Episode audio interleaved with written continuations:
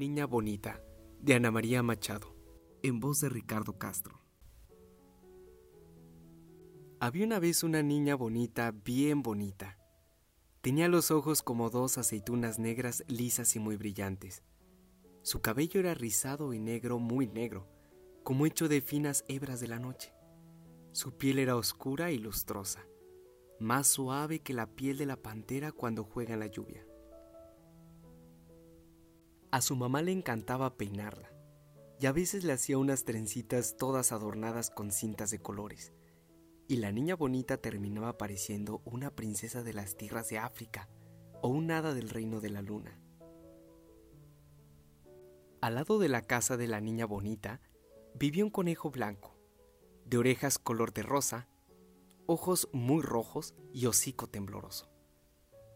El conejo pensaba que la niña bonita era la persona más linda que había visto en toda su vida. Y decía, cuando yo me case, quiero tener una hija negrita y bonita tan linda como ella.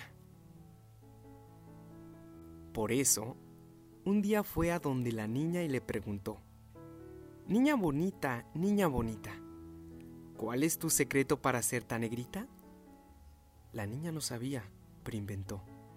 Ah, Debe ser que de chiquita me cayó encima un frasco de tinta negra.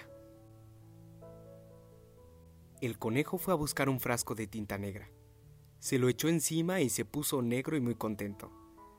Pero cayó un aguacero que le lavó toda la negrura y el conejo quedó blanco otra vez. Entonces regresó a donde la niña y le preguntó, Niña bonita, niña bonita, ¿cuál es tu secreto para ser tan negrita? La niña no sabía, pero inventó. Ah, debe ser que de chiquita tomé mucho café negro. El conejo fue a su casa. Tomó tanto café que perdió el sueño y pasó toda la noche haciendo pipí, pero no se puso nada negro. Regresó entonces a donde la niña y le preguntó otra vez. Niña bonita, niña bonita, ¿cuál es tu secreto para ser tan negrita? La niña no sabía, pero inventó. Ah, debe ser que de chiquita comí mucha uva negra. El conejo fue a buscar una cesta de uvas negras y comió y comió hasta quedar atiborrado de uvas, tanto que casi no podía moverse. Le dolía la barriga y pasó toda la noche haciendo pupú, pero no se puso nada negro. Cuando se mejoró, regresó a donde la niña y le preguntó una vez más, Niña bonita, niña bonita, ¿cuál es tu secreto para ser tan negrita?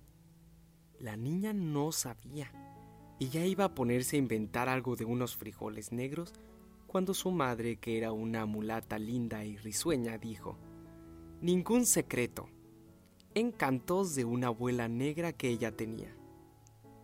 Ahí el conejo que era bonito, pero no tonto, se dio cuenta de que la madre debía estar diciendo la verdad, porque la gente se parece siempre a sus padres, a sus abuelos, a sus tíos y hasta a los parientes lejanos. Y si él quería tener una hija negrita y linda como la niña bonita, tenía que buscar una coneja negra para casarse.